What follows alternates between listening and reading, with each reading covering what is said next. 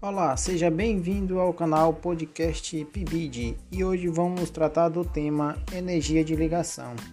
Em todas as energias químicas ocorre quebra de ligações presente nos reagentes e formação de novas ligações nos produtos. Energia de ligação é a energia absorvida na quebra de um mol de ligações no estado gasoso. Na quebra das ligações dos reagentes, é necessário o fornecimento de energia, ou seja, um processo endotérmico.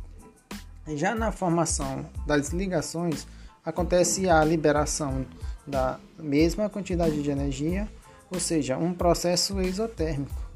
Assim, as energias de quebra e formação de ligações são numericamente iguais, porém, a energia de ligação sempre será positiva uma vez que é definida para a quebra de ligações.